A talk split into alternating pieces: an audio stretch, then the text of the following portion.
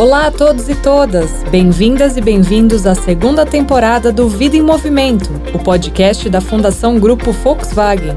Eu sou Renata Piffer. E eu sou Ludmila Vilar. Hoje vamos falar um pouco sobre a história da inclusão das pessoas com deficiência, trazendo desde a evolução do olhar das sociedades de hoje e de ontem até os marcos legais, passando por como o terceiro setor abordou essa pauta ao longo dos anos. A ideia é traçar um panorama sobre de onde partimos e até onde chegamos nesse cenário que envolve direitos humanos, mercado de trabalho, economia, comportamento, empatia e muita luta. E vamos contar com a ajuda de um convidado muito especial para contar essa história.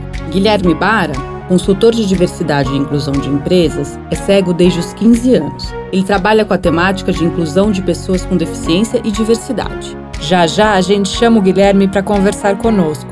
Enquanto isso, vem com a gente nessa viagem no tempo? A gente vai começar pela pré-história, quando já podemos encontrar registros de, entre aspas, doenças incapacitantes, que são tão antigos quanto a própria vida. No livro A Epopeia Ignorada, o autor Otto Marques da Silva, especializado em reabilitação profissional de pessoas com deficiência, fala da existência de um sistema de simbolismos envolvendo indivíduos com deficiência, que remonta ao período Paleolítico Superior, ou seja, 40 mil anos antes de Cristo. E saltando para a antiguidade, paramos no Egito e na Grécia Antiga. Duas civilizações que, limitadas em seus conhecimentos, são responsáveis pelos primeiros equívocos e atrocidades contra as pessoas que eram consideradas, por algum motivo, diferentes da maioria. Na terra dos faraós, acreditava-se que doenças graves, deficiências físicas ou transtornos mentais eram provocados por maus espíritos, por demônios ou por pecados de vidas anteriores. E o pior, as pessoas deveriam pagar por eles.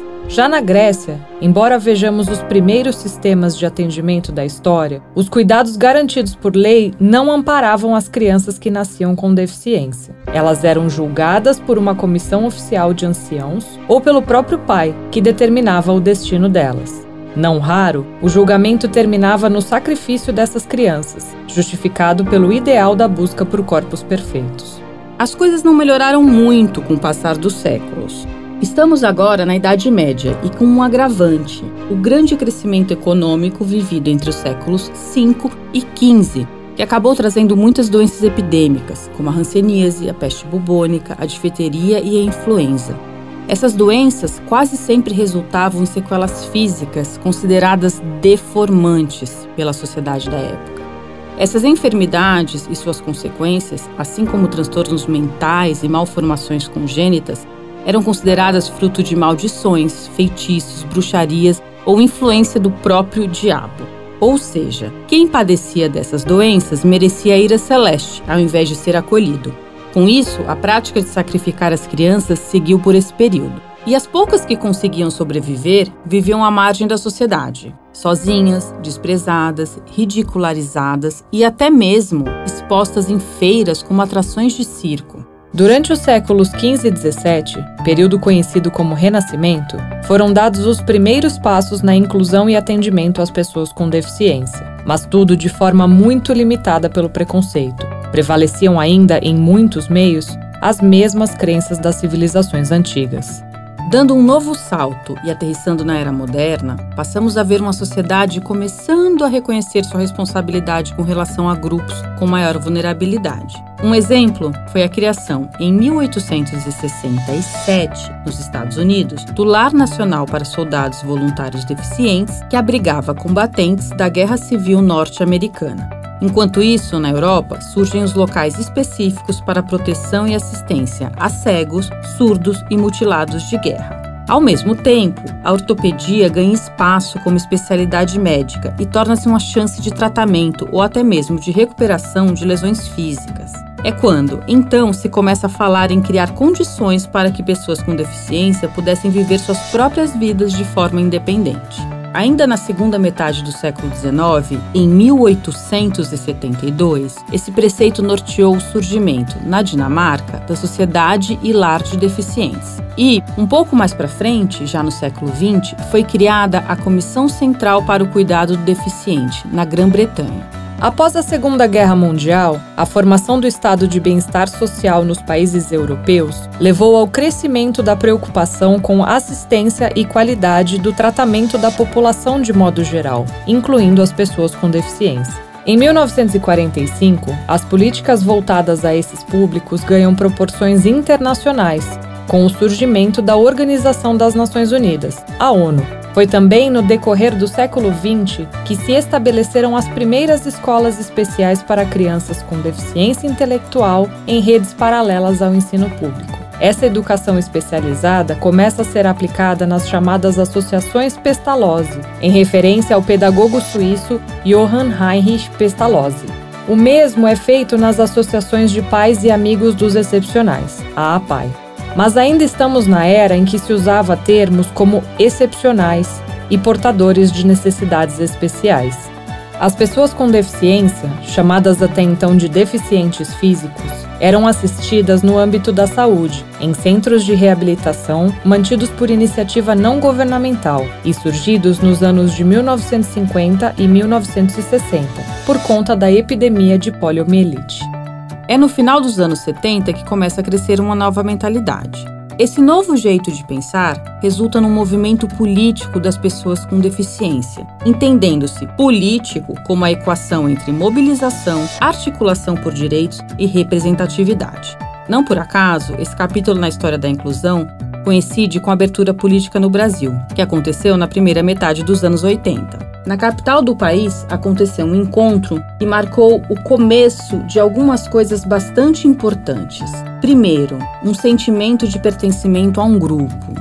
Depois, a consciência de que os problemas eram coletivos. Assim, as batalhas e conquistas deveriam se dar no espaço público. Já o ano seguinte, 1981, é estabelecido pela ONU como o Ano Internacional das Pessoas com Deficiência. A partir daí, passa a haver a inclusão da palavra pessoa para se referir às pessoas com deficiência. Isso quer dizer muito, já que, dessa forma, começamos a evoluir do campo do assistencialismo para a conquista de protagonismo, respeito e equidade. Esse movimento culmina com a ratificação da Convenção sobre os Direitos das Pessoas com Deficiência aqui no Brasil, fruto do fortalecimento desse grupo populacional, que passou a exigir direitos civis, políticos, sociais e econômicos. No âmbito do governo federal, foi criada a Coordenadoria Nacional para a Integração da Pessoa Portadora de Deficiência, em 1986, que deu lugar ao Conselho Nacional dos Direitos da Pessoa com Deficiência. Em 1990, é aprovada a Lei da Pessoa com Deficiência nos Estados Unidos, aplicável a toda empresa com mais de 15 funcionários.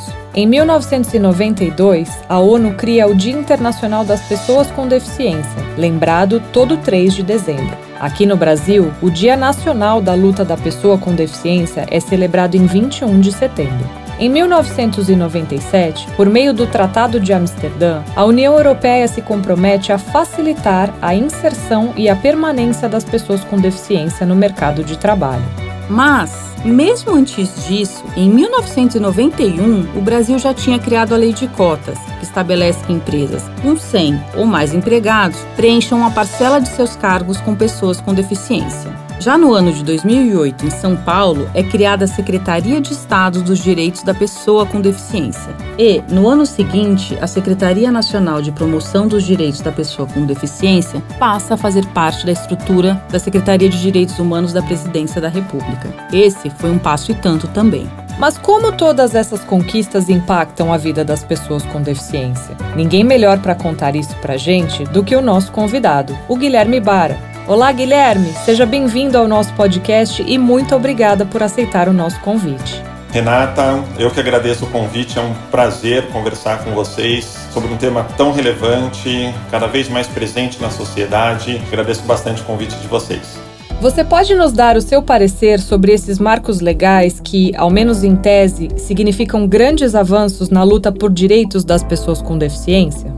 Não é só em tese que esses marcos influenciam, impactam a qualidade da relação, da inclusão. Na prática, a gente tem mudanças bastante significativas quando a gente olha para trás e vê toda uma evolução desde lá da pré-história até hoje onde inicialmente a pessoa com deficiência sempre era colocada à margem da sociedade, seja porque era percebida como alguém sem alma, seja porque era percebida como uma divindade. Sempre era desumanizada a pessoa com deficiência. E só muito recentemente que começam os conceitos de integração, que é quando a sociedade fala vem junto, mas vem junto, mas se vire. Mais para frente vem o conceito de inclusão, que é vem junto, que eu crio as condições para você estar junto. E sob esse guarda-chuva do olhar da inclusão, para comentar uma situação mais aqui local do Brasil, que a gente tem a lei de cotas, que aí sim revolucionou o processo da inclusão social, porque quando a gente inclui no trabalho, você está promovendo o protagonismo você está criando renda, você está fazendo com que as pessoas com deficiência, que eram invisíveis na sociedade, saiam de casa, né? E saindo de casa, elas passam a demandar por uma calçada acessível, por um transporte adaptado. Você começa a ter mais convívio entre pessoas com e sem deficiência, e com isso a gente ajuda a ir quebrando aqueles paradigmas, aqueles vieses que a gente tem em relação à pessoa com deficiência. E você, enfim, você traz a pessoa com deficiência para o centro da conversa, passa a ser consumidora. A inclusão do profissional com deficiência foi o que catalisou, o que tem acelerado a inclusão social como um todo. Considerando que a diversidade e a inclusão são fundamentais e estratégicos para o desenvolvimento dos negócios, como essa pauta deveria interessar a todos, pessoas com e sem deficiência? A primeira mudança no olhar que a gente provoca é assim, ó, quando você fala que você tem um negócio que atende todos, que você respeita todos, a pergunta que a gente faz é quem cabe dentro do seu todos? Porque dentro do ser humano, as pessoas têm características e se você só inclui a pessoa desde que não tenha essa ou aquela situação, na verdade, o seu negócio, a sua abordagem, o seu respeito, ele é seletivo. E quando a gente pensa num negócio, né, numa empresa, num gestor de pessoas, são pessoas e suas características, porque na verdade a gestão da diversidade nada mais é do que a gestão de pessoas. E hoje, graças a diversos fatores, mas entre eles, por exemplo, as redes sociais, onde as pessoas conseguem ser protagonistas, onde a gente dá visibilidade para situações, para questões que antes eram camufladas, invisibilizadas, esse tema vem à tona e a demanda por um olhar para todos aumentou. Então, olhar para essa questão é fundamental e a gente só avança de uma forma né, com qualidade nessa conversa da diversidade e inclusão, quando a gente entende a diferença entre diversidade e inclusão. A diversidade é quantitativa, né, já a inclusão é qualitativa. Se ela chegar aqui, ela vai ter um leitor de tela, caso ela, seja cega, para ela poder trabalhar, fazer lá o trabalho dela nos, nos aplicativos, nos, nas planilhas, nos editores de texto.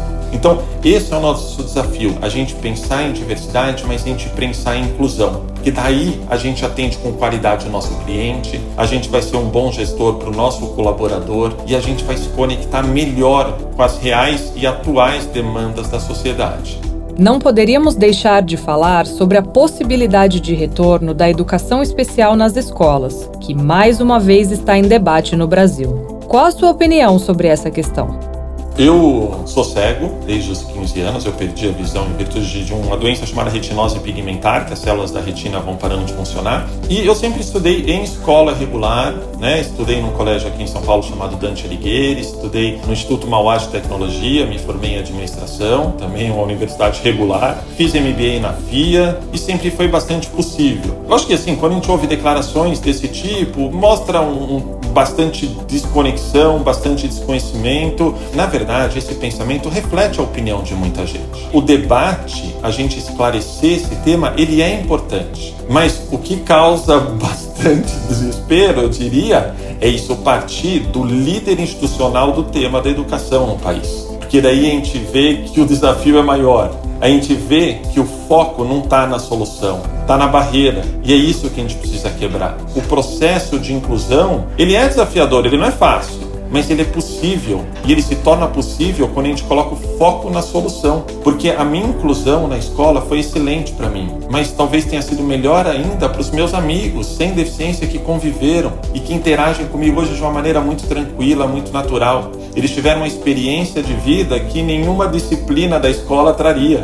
Então é muito bacana ver como as pessoas que conviveram comigo lidam bem com esse tema, têm um olhar mais aberto e sabem que o foco na solução é bastante possível quando a gente fala da inclusão da pessoa com deficiência. Você sabia que as pessoas com deficiência talvez possam contar com um apoio valioso na forma de um cão-guia robô? Ele já começou a ser fabricado aqui no Brasil e tem até nome: Lisa. A novidade já vem sendo comercializada, mas não é exatamente barato. O robô sai por quase 10 mil reais. No entanto, vale lembrar que um cão-guia pode custar até 50 mil reais, razão pela qual, inclusive, há tão poucos desses dogs no Brasil. Há apenas cerca de 100 deles no país. A Lisa, fabricada no Espírito Santo, tem sensores que emitem mensagens de voz, alertando sobre barreiras e perigos no trajeto. Ela é capaz, por exemplo, de evitar que o caminhante colida com objetos da esquerda, da direita, da frente e também que tropecem em buracos. E um grande diferencial com relação às bengalas especiais tradicionais. O cão-guia robô consegue prever obstáculos suspensos, como galhos de árvores, lixeiras e até os antigos orelhões que ainda sobraram por aí. E aqui, só um parênteses. Vale lembrar que a Fundação não endossa nenhum produto. Fica só a dica para quem se interessar em saber mais sobre a Lisa. Esperamos que ela possa mesmo transformar a vida das pessoas com deficiência visual. Transformação, aliás, pode ser considerado um termo-chave no trabalho junto às pessoas com deficiência. A Fundação Grupo Volkswagen acredita na transformação de potenciais em realidade e compartilha o propósito de mover pessoas pelo conhecimento em suas causas, tanto na inclusão de pessoas com deficiência quanto na mobilidade urbana e mobilidade social. Atualmente, a Fundação mantém dois projetos na causa da inclusão: o Brincar e o Empreendedorismo para Todos. O brincar atua na educação da primeira infância, propondo o uso da brincadeira como ferramenta pedagógica para promover a inclusão das crianças, com ou sem deficiência, na escola comum. A ação é realizada pela Fundação em parceria com a Mais Diferenças e a Secretaria Municipal de Educação de São Paulo. Até agora, o projeto já formou quase 8 mil educadores e beneficiou indiretamente mais de 228 mil alunos e professores, envolvendo 1.974 unidades de ensino. Já o empreendedorismo para todos tem o objetivo de incentivar pequenos negócios, a fim de melhorar a qualidade de vida e promover a inclusão produtiva de pessoas com deficiência na sociedade, contribuindo para sua autonomia e mobilidade social. A iniciativa é financiada pela Fundação e realizada pela ACID Brasil, Ação Social para a Igualdade das Diferenças. Por meio dela, 140 negócios foram contemplados com aulas semanais sobre empreendedorismo, que abordam questões fundamentais como preço e cobrança, vendas, gestão financeira, processo produtivo e divulgação. Além disso, depois das aulas, serão selecionados 20 participantes que receberão apoio de mentores para colocarem o conteúdo em prática. A cerimônia que marcará o fim dos trabalhos está programada para o mês de setembro Siga a Fundação nas redes sociais para saber mais. E por falar em inclusão no mercado de trabalho, vocês sabiam que empresas mais diversas são 23% mais lucrativas? Os dados são de um estudo realizado em 2018 pela consultoria McKinsey. Esse é um dado muito legal, mas é importante ressaltar o seguinte: as lideranças precisam se envolver com a causa da inclusão, senão se torna muito difícil alguma mudança efetiva na cultura corporativa. Ah, e se você quiser saber mais sobre a questão da inclusão de pessoas com deficiência no mercado de trabalho, acesse a publicação Panorama Brasileiro no nosso site. Anota aí o endereço: fundação grupo vw.org.br barra materiais educativos. E voltando ao nosso convidado, vamos falar sobre caminhos para promover a inclusão. Guilherme, quais formas temos para fazer isso e quais os desafios para sua implementação? Olha, ainda falando no papel da sociedade, a gente tem um viés que associa deficiência com incapacidade, é quase que automático. E a gente precisa quebrar, a gente precisa saber a diferença entre deficiência e incapacidade. Eu, Guilherme, eu sou cego, eu tenho uma deficiência. A deficiência é uma característica possível no ser humano. Porque se você, né, que está ouvindo a gente, que acompanha essa conversa, olhar para o lado na sua empresa, certamente você vai ver várias pessoas que são ruins de matemática, de física, de química, mas dificilmente vai ver uma pessoa cega, uma pessoa surda. Por isso que a gente tem que colocar uma lupa nesse tema, né? Para a gente, de fato, fazer o diagnóstico e focar na solução. A minha deficiência relacionada com alguma barreira que pode me tornar incapaz. Mesmo cego, eu consigo mexer em tudo, no Word, Excel, mandar e-mail, navegar na internet. Só que muitas vezes, Renata, essa barreira não é um simples leitor de tela ou uma rampa ou uma comunicação inadequada para quem é surdo. Na maioria das vezes, essa barreira é mais difícil de ser transposta porque ela é invisível, é uma barreira de atitude. Então, o desafio da sociedade é quebrar esse paradigma que relaciona automaticamente a deficiência com incapacidade e dar a oportunidade por sim. Não sabe? Pergunta, olha, dá para você fazer essa tarefa? Tem algum suporte que eu possa te dar? Dê a oportunidade para o sim, para que uma pessoa com deficiência possa ser protagonista da sua carreira, da sua vida em geral. E para fechar nossa conversa, você gostaria de deixar uma mensagem? Para finalizar, Renata, eu vou mandar um recado para as pessoas que, assim como eu, também têm deficiência. Muitas vezes a gente tem né, desafios o tempo todo, isso às vezes nos traz angústias, isso às vezes é, nos deixa um pouco assim bravo, com toda a razão. Mas o convite que eu faço para você que também tem deficiência é nós que temos deficiência precisamos entender que o caminho da inclusão é de mão dupla. Depende da sociedade, da empresa, da escola e depende da gente em ajudar a construir a solução. Então eu te convido para ter esse ambiente onde as pessoas fiquem à vontade, inclusive, para errar com a gente. A gente só inclui alguém de fato quando a gente fica à vontade para ter todos os sentimentos por ela, da paixão até a raiva, mas principalmente quando a gente fica à vontade para errar. Então vamos criar um ambiente desarmado onde a gente esteja lá educando as pessoas, mas vamos respeitar a vulnerabilidade do outro, assim como a gente respeita as nossas próprias vulnerabilidades. Quero agradecer bastante o convite. Foi um prazer conversar com vocês sobre a inclusão da pessoa com deficiência, que é um tema que eu vivo, que eu estudo, que eu trabalho e espero nos encontrarmos em breve. Um abraço. Que inspiração, Guilherme. Muito obrigada.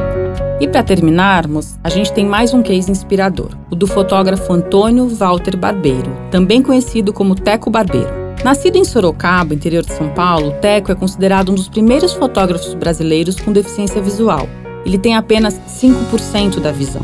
O artista, além dos trabalhos autorais, também participa de coberturas de eventos e dá cursos de fotografia. Retrato minhas impressões para seguir na vida através de meu olhar, contou em uma entrevista ao portal G1. E engana-se quem pensa que Teco só escolhe ocasiões em que pode trabalhar sozinho. Em 2011, o desafio de cobrir a visita do governador do Mato Grosso do Sul a uma feira o colocou lado a lado com colegas sem deficiência. No mesmo ano, ele aceitou também um convite da revista Isto É para realizar um ensaio com para-atletas. Desafios aceitos e trabalhos entregues. E assim encerramos esse terceiro episódio da segunda temporada do Vida em Movimento. Esperamos que esse pequeno recorte da causa de inclusão que trouxemos aqui possa te aproximar dessa pauta tão importante para nós como sociedade. A graça da vida está na diversidade e uma sociedade inclusiva é benéfica para todos e todas. Até o próximo episódio, pessoal! O podcast Vida em Movimento é uma realização da Fundação Grupo Volkswagen. Produção, pesquisa e roteiro, RPT-Com e Fundação Grupo Volkswagen. Apresentação, Renata Piffer e Ludmila Vilar. Produção musical, gravação, edição e finalização, Groove Audiomídia.